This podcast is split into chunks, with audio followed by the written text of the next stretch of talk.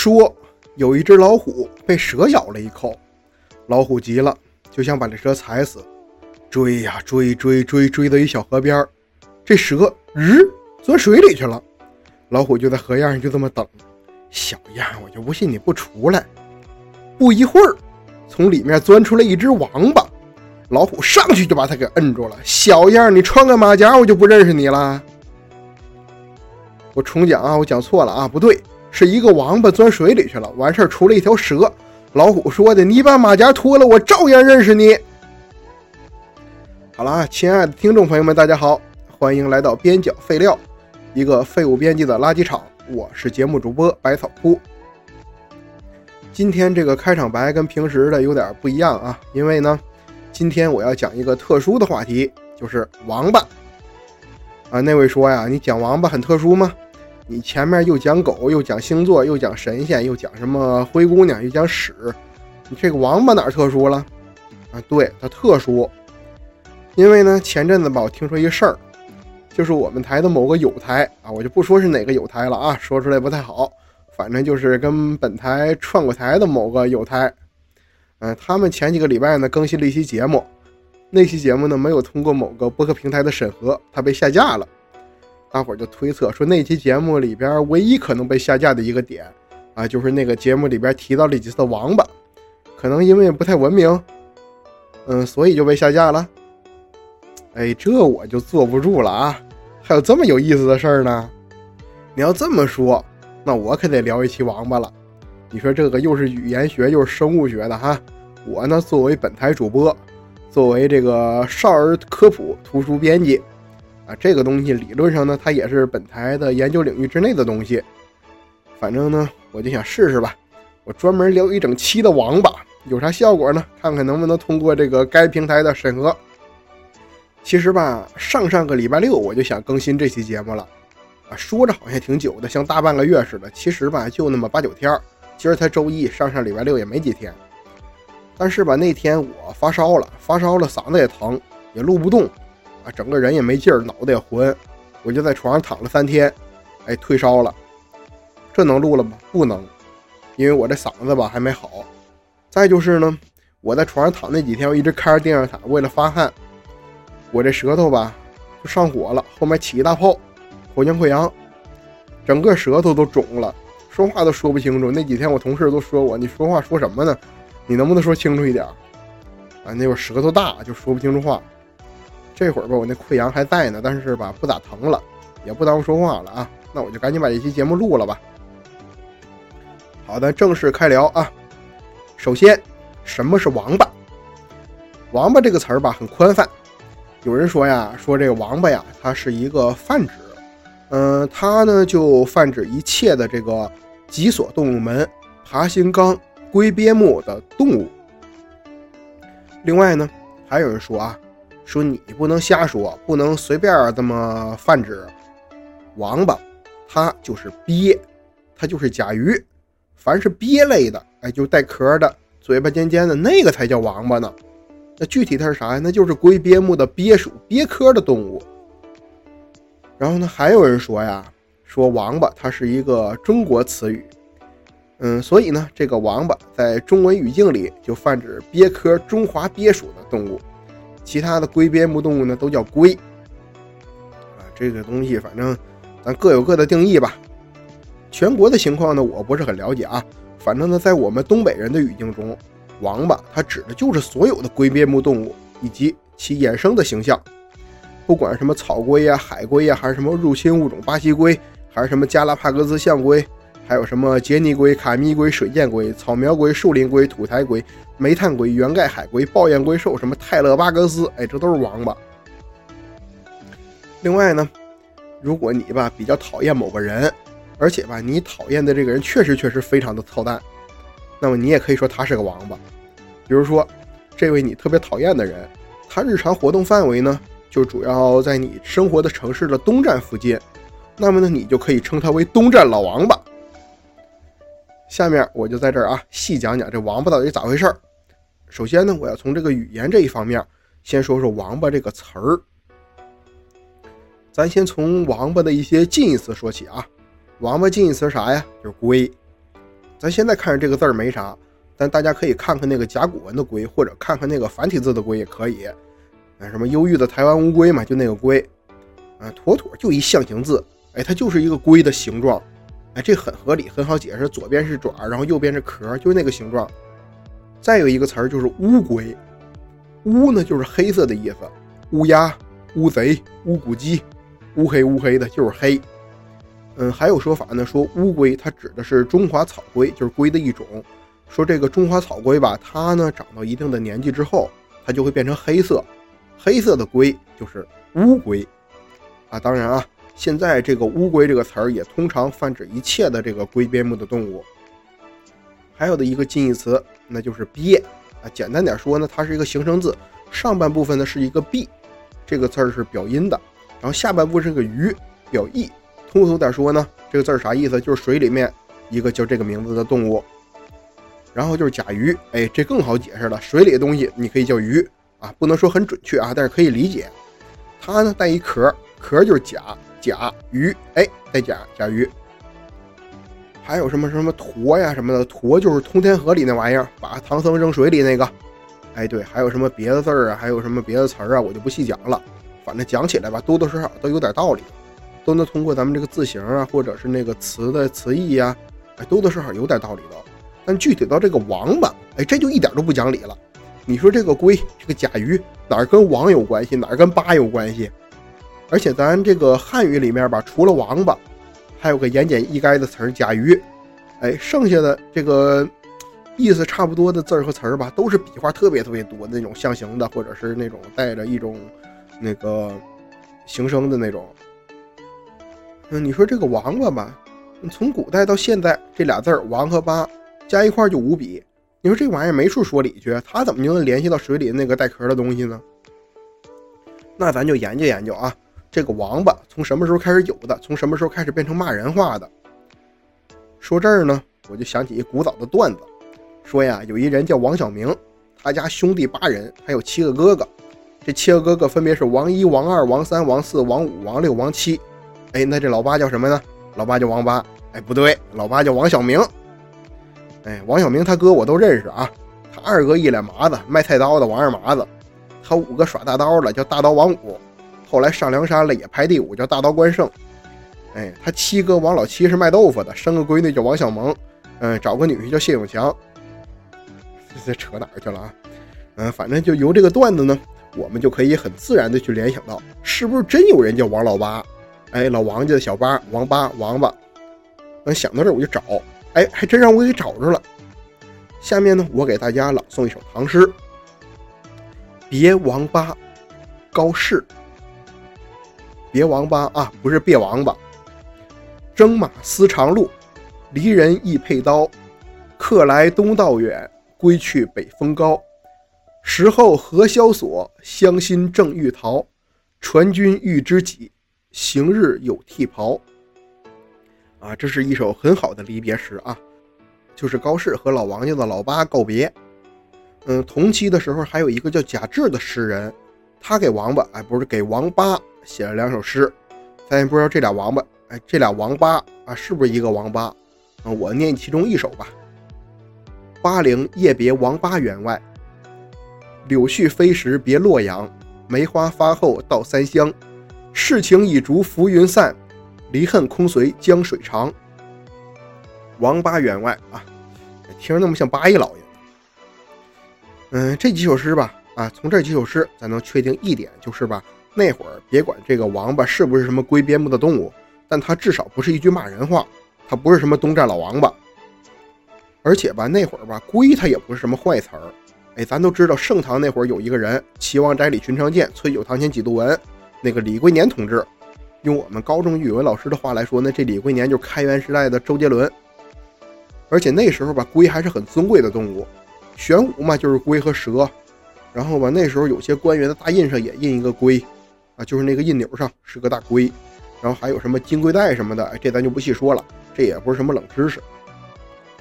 那这王八从什么时候开始变成一句骂人话的呢？这事儿吧有两条线啊，先是一条支线，然后是一条主线。我先说这个支线。嗯，唐朝以后呢，就是五代十国了。十国里边有一个前蜀，哎，在四川那边蜀，前蜀有一皇上，就是前蜀高祖建国皇上，叫做王建，啊，不是王建国啊，嗯，他排行老八，人称叫王八。说这个王八呀，啊，这个王八呀，早年的时候是唐朝将领，他也进过什么神策军，也干过节度使。后来呢，唐朝那会儿藩镇割据啥的嘛，他那块势力呢也算是一等一的，地盘又大又有钱。再后来呢，唐昭宗封他为蜀王，哎，再再后来就没过几年，唐朝就灭亡了。又经过一些事儿呢，然后他就自己建国称帝了，哎，就是这个前蜀。建国之后呢，这个王建啊，他又是整顿吏治啊，又是选贤任能什么的，哎，国家让他经营的不错啊。但后来吧，他这个继承人什么没选好，所以后来这国家翻车翻的也挺快的。现在咱听着啊，这个王建文治武功挺能耐一个人。实际上呢，他年轻的时候吧，至少在他年轻的时候，他的道德吧，嗯，有时候有人说他比较败坏这个道德，他就是什么偷鸡摸狗啊，贩卖私盐啊，反正啥不合法他干啥，就跟评书里边那程咬金似的。哎，这他就得一外号叫贼王八。反正后来吧，这贼王八也让人叫下来了，史书里边都记载了啊，这是可考的。第一个王八作为这个不太好的称呼的记载就是这个王建贼王八。但这个吧，就是一支线跟主线那个关系不大。咱们现在细说说这个主线到底是怎么回事儿。这王八的主线呢，咱还得从这个龟先说起啊。嗯，咱先捋捋这个龟是怎么从尊贵的神兽一步步沦落到现在这步田地的。说完这个，咱再说说这个奇怪的词儿，这个王八是怎么来的。咱先捋这个龟的事儿啊。这个说法其实挺多的。嗯，早期呢，古人这个生物学知识不太好。嗯，这方面的知识呢，也就是全靠瞎猜，因为他们吧也看不出这王八有什么公母。然后还有人观察到吧，就是有时候这龟会跟蛇打架，哎，他俩长得还挺像的，就差一马甲。他俩确实有亲戚关系，他俩都是爬行纲的，嗯，多少像点也不奇怪。人们观测到这现象之后呢，就以讹传讹，说龟这个生物吧没有公的，全是母的，然后它必须要跟蛇交配才能下蛋。哎，玄武这个形象就是这么来的，龟蛇嘛。纠缠在一块儿，因为这个呢，就是有人就讽刺那些老婆出去出轨了、出去偷汉的这些男的，说他们是龟，哎，这是一种说法啊，其中一种说法。这个说法有点站不住脚，它站不住脚在哪儿呢？就是到了明朝的时候吧，龟才正式变成这个骂人的东西。但是龟蛇交配的传说，先秦时代就已经有了，什么玄武啊这些东西，都是挺早的。嗯，人类这种生物吧，先天对骂人这件事儿吧非常敏感。我就举个例子啊，就是你要去外地学他们方言，最先学会的十有八九都是骂人话。这事儿我有亲身体验啊，我非常有体验。嗯，既然有这么个意向吧，他这个方向就不至于过了上千年才能开始骂人。还有说吧，说是唐朝时候的岳户，岳户呢就是官妓，他们的家人都得戴绿头巾，跟个龟似的，顶个绿帽子。这说法吧有道理，它的真实原因吧也确实跟这个差不多，但是他查无实据。这个事儿吧后来是有，但是唐朝时候呢有没有这个规矩，咱查不着，咱不知道。而且吧通过这个李龟年同志等人的佐证，咱也知道那时候“龟”还是个好字儿。还有人说呀，说这乌龟谐音乌龟，乌就是污染的污，龟是闺房的龟，乌龟污染闺房，啥事儿能污染闺房啊？通奸，但是有学者认为这个纯属牵强附会。嗯，真正主要的原因呢，一方面呢是随着这个历史的发展，远古时期一些这个动物崇拜衰落了，到了元明那会儿呢，有些东西就衰落的差不多了。尤其像元朝，元朝是蒙古人建立的嘛，蒙古人不信的中原这一套，所以呢，蒙古的皇室对于这个龟的信仰是一点都没有。这时候龟就已经被慢慢的拉下神坛。到了明朝呢，明朝这个虽然它是汉族王朝，但它很多东西都沿袭了这个前朝、元朝，所以呢，龟自然就是这样的跌落神坛了。另外呢，到元明时期吧，这回真有记载了，就是官方吧，主要就是让女性的性工作者，他们的男性家属戴绿头巾，哎，戴绿帽子这个说法就从这儿来的。嗯，这个绿帽子呢，也像龟哈，龟脑袋绿的嘛，王八绿球球的，啊，慢慢呢。在民间，这个龟就跟戴绿帽子变成同义词了。还有人说呀，说这个龟的脑袋、龟的头，长得跟这个男性的这个什么什么东西有点像。有时候呢，这些语境里边吧，龟也指代这个男性生殖器。比如说《水浒传》里边，就是那个王婆跟西门庆他俩论述什么潘驴邓小闲那一段，西门庆就说自己养的好乌龟。所以像有些这个骂人话，什么龟缩呀、缩头乌龟呀，哎，这也暗含着讽刺这个男人的某些方面的能力不太行的意思。反正既然他跟这个生殖器挂上钩了。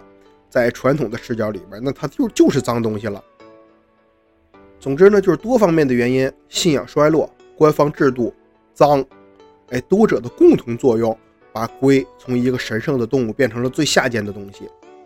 后来呢，王八这个词儿跟龟挂上钩的时候，也就被赋予了相同的属性。其实遭到这个待遇的吧，不仅仅是这个龟边目的动物，还有一种生物是鸭子。哎，咱都知道啊，中国分布着大量的绿头鸭。哎，绿头、绿脑袋、绿帽子，还有就是那个《水浒传》里边还是西门庆那段，嗯，那个运哥卖梨那个运哥告诉武大郎说西门庆跟潘金莲他俩有事儿，哎，然后他就是开始没明说，就暗指说武大郎你是个鸭子，哎，武大郎说我老婆又没偷汉子，我怎么是个鸭子？再后来，尤其是近现代吧，这个鸭子又跟鸡相对应，指代男性的性工作者。嗯，鸭子事咱不多说啊，这跟主题关系不大。然后也有说，就是有些地方，像南方的江浙一带，呃，他们有，就是古代有一段时间也管鸭子叫王八。嗯，鸭子事咱还是不多说了啊。反正由龟衍生出来的呢，还有一堆脏话，龟儿子、龟孙子，哎，这话相当脏了。他要说你是龟儿龟孙儿，那其实就相当于说你妈妈、说你奶奶偷情、出轨、王八蛋、王八羔子，也都这么回事儿。还有一个比较热门的骂人话，大家也很常用，就是“滚”。嗯，咱细琢磨琢磨啊，啥东西能滚？人肯定不能那么容易就滚，对吧？你要是滚，那你肯定是个球形的。那这个“滚”呢，全称叫做“滚蛋”。哎，对，蛋是能滚的。哎，啥蛋能骂人呢？王八蛋能骂人。鸡蛋也不行啊，鸭蛋也不行，鹅蛋也不行，王八蛋是骂人的话。所以说，谁要让你滚？那他就是在骂你是个王八蛋，他就是在说你父母那辈儿有些不符合这个社会伦理道德的事儿。所以听到这儿啊，我发出一个倡议，咱以后就别让人滚了，这话真脏，真脏啊！还有什么坏蛋呢、笨蛋呢？细究起来，这都是王八蛋。现在这个坏蛋吧，也作为那种比较文明的骂人话，可以出现在少儿图书里了。但是它的根儿实际上就是王八蛋，非常非常的脏。在社会的主流价值观下呢？这个东西其实实际上吧，也跟咱著名的国骂的性质也差不太多了。好了啊，这个龟是如何跌落神坛的？这故事我说的差不多了。这回呢，咱终于能说说这个王八是打哪来的了。前面说呀，那个支线是一方面，就是那个前蜀的建国皇帝王建，王建国，贼王八。嗯，但是吧，这个支线它不重要，咱说主线啊。有人认为呢，王八。它的同音就是“王霸”，嗯，这个“王”就是通那个“无”，死亡的“亡”，嗯，这个“霸”呢就是男性的那个东西，“王霸”哎就是没有龟，乌龟，然后谐音就是乌龟。你前面说这个“龟”指代男性的那个生殖器嘛，哎，这个太牵强了，真的，好多这个语言的解释都是这么解释，真太牵强了。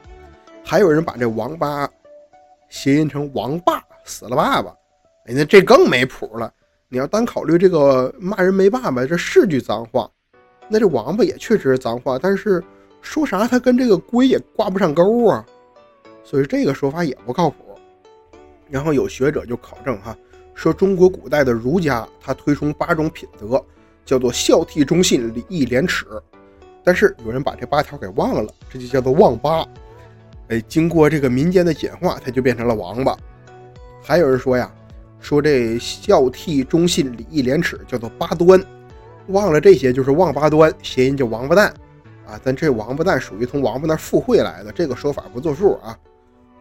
嗯，后来呢，还有人写了副对联，就是给一个特别讨厌的人写的，上联叫做一二三四五六七，下联叫做孝悌忠信礼义廉。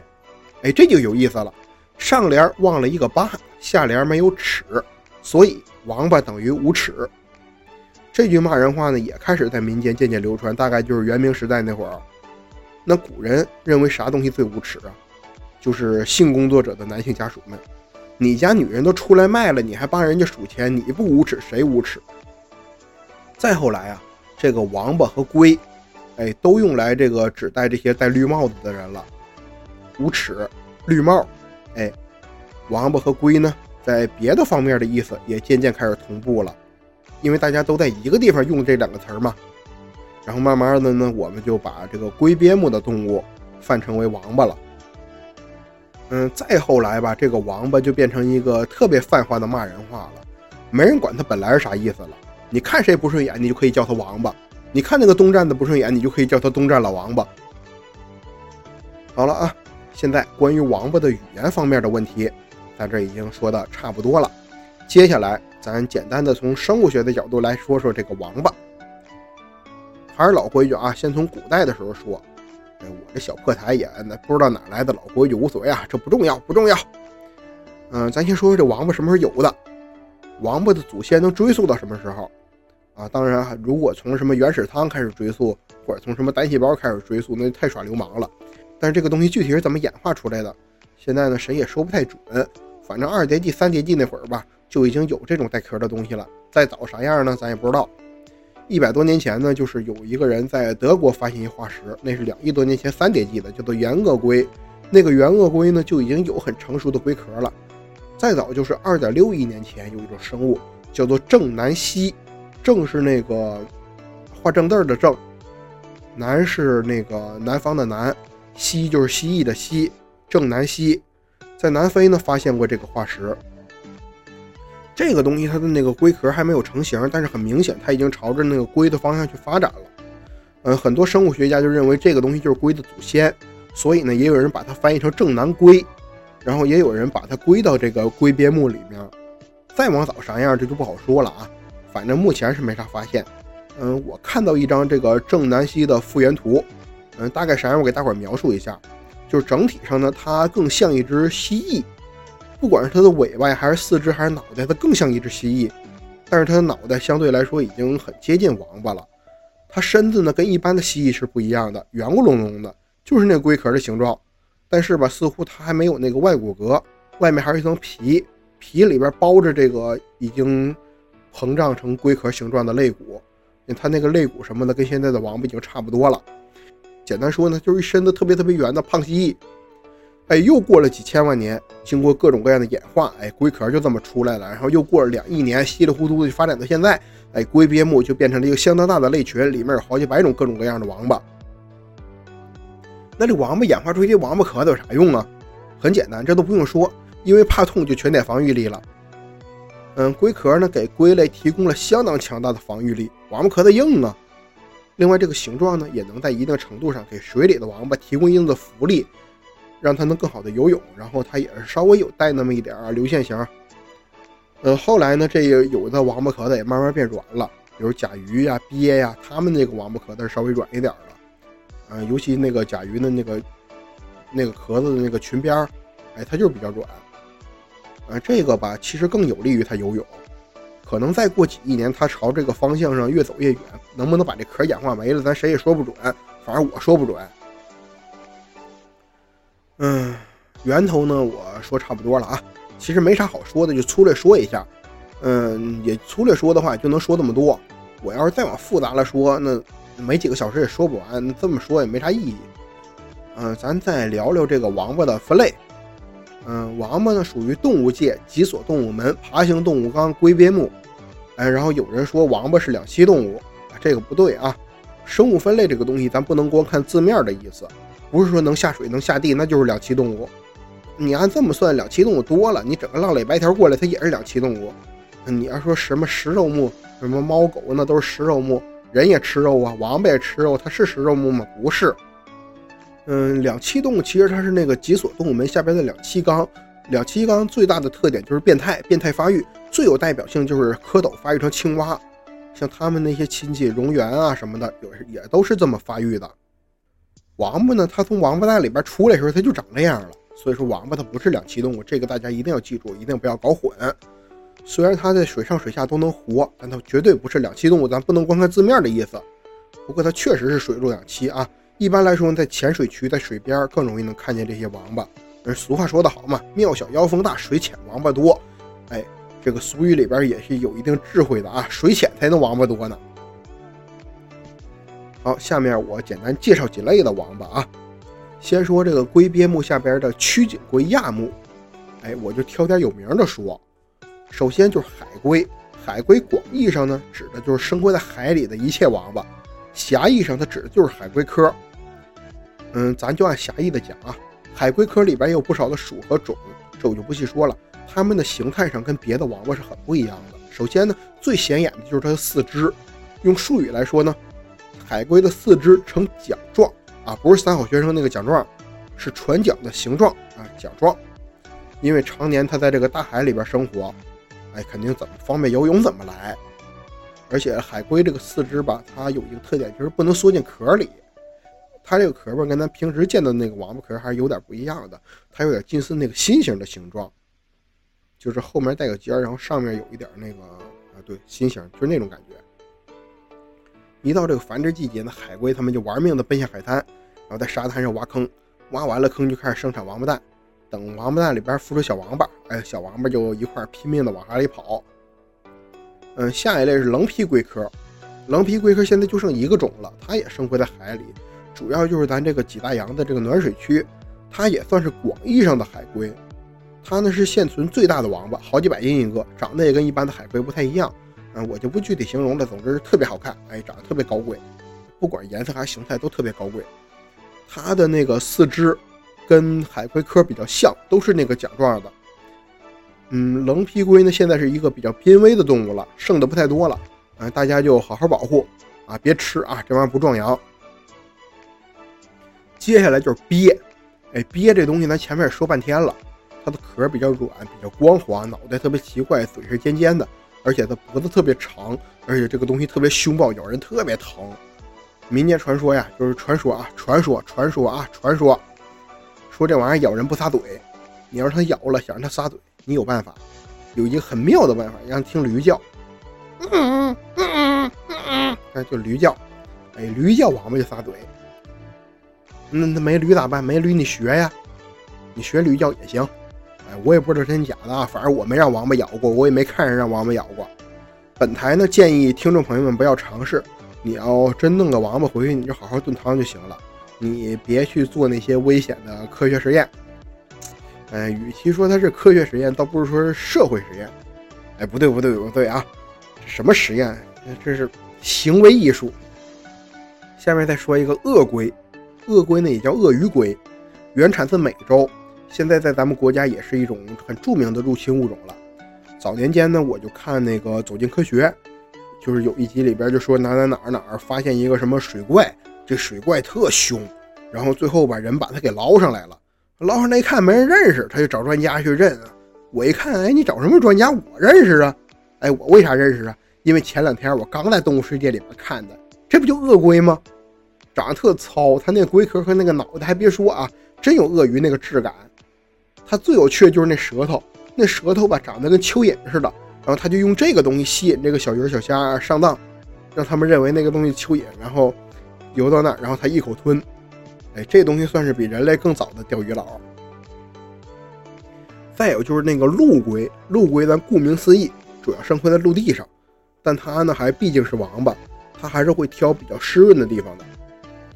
嗯，最有名的陆龟就是象龟，哎，那个大腿跟大象似的，差不多，跟别的王八完全不一样，辨识度相当高。前面说那几个其实都算是王八里边的一些少数族群。嗯，咱这咱们这边最广为人知的那个族群就是龟科，嗯，就是那个龟鳖目底下的龟科，里面百八十种，像比较有名的是中华草龟，就是龟科了。嗯，因为它长大以后乌黑乌黑的，所以它就是狭义上的乌龟。啊，这东西太多了啊，各种各样的王八太多了，一个个盘点也墨迹，咱就不多说了啊。咱前面挑重点的说了，嗯，前面说那些都是曲颈龟亚目，嗯，龟鳖目下面还有一个亚目是侧颈龟亚目，然后这个侧颈龟亚目里边有侧颈龟科和蛇颈龟科，哎，这些我就不多说了，咱国内没有野生的，全亚洲几乎都没有。哎，这跟咱关系其实也不大，也没啥说的必要。接下来就是简要聊一聊王八的一些用途。首先呢，它的这个用途大补。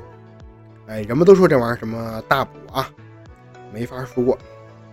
关于这个王八脑袋的这个形状啊，嗯，咱前面也盘了一下啊，嗯，反正就是有人相信吧，什么以形补形，吃啥补啥，哎，没法说呀，没法说，没法说呀，没法说。反正吧，我在跟大伙交流这个选题的时候，因为就是我在想做这期选题的时候，我就已经在群里边跟大伙交流过，我说我想做这个，然后吧，嗯，我们这个台的某位忠实听众，非要让我讲一讲鳖精，哎呀，没法说，没法讲，反正吧，我认为以那位忠实听众大某人的医学造诣。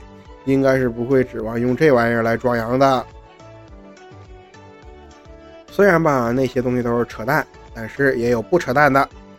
比如说呀，著名的龟苓膏、云南白药，还有多虫夏草，自己的医院，自己的药分量刚刚好。听我说中药苦，抄袭应该更苦。快翻开《本草纲目》，多看一些山本书。啊，龟苓膏，龟苓膏啊，就是正经的这个龟苓膏呢，就是用龟和茯苓熬出来的。有啥作用呢？滋阴润燥，降火除烦，清利湿热，凉血解毒，用于虚火烦躁、口舌生疮、金亏便秘啊，等等等等等等等等等等等。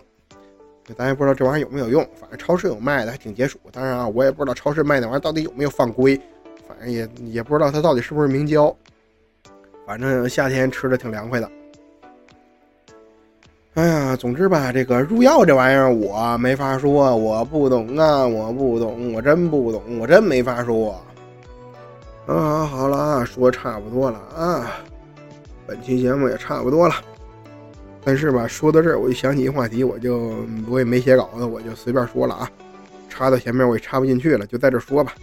就是说这王八为什么很能活，我就简单说两句，再说我这嗓子也受不了了，现在有点干，有点疼。俗话说得好啊，千年王八万年龟，领导万岁万万岁。那这王八为啥能活呢？其实啊，这王八你要说活什么千年王八万年龟，千年万年的这太夸张了，能活百八十年就不错了。嗯，而且这百八十年吧，它有时候也稍微有点水分，不是什么王八都能活到百八十年的。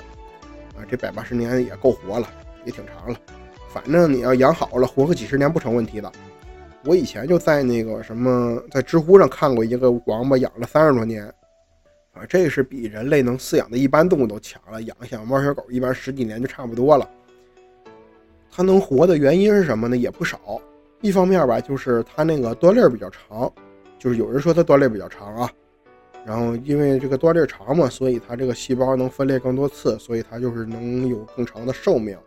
再就是呢，它这个代谢什么的比较慢。因为这个王八吧，它不怎么动，然后一天到晚都在睡觉，尤其天冷的时候，反正睡得没完没了。冬眠嘛，生命在于静止，因为它不怎么代谢，所以它那个生命活动就比较少。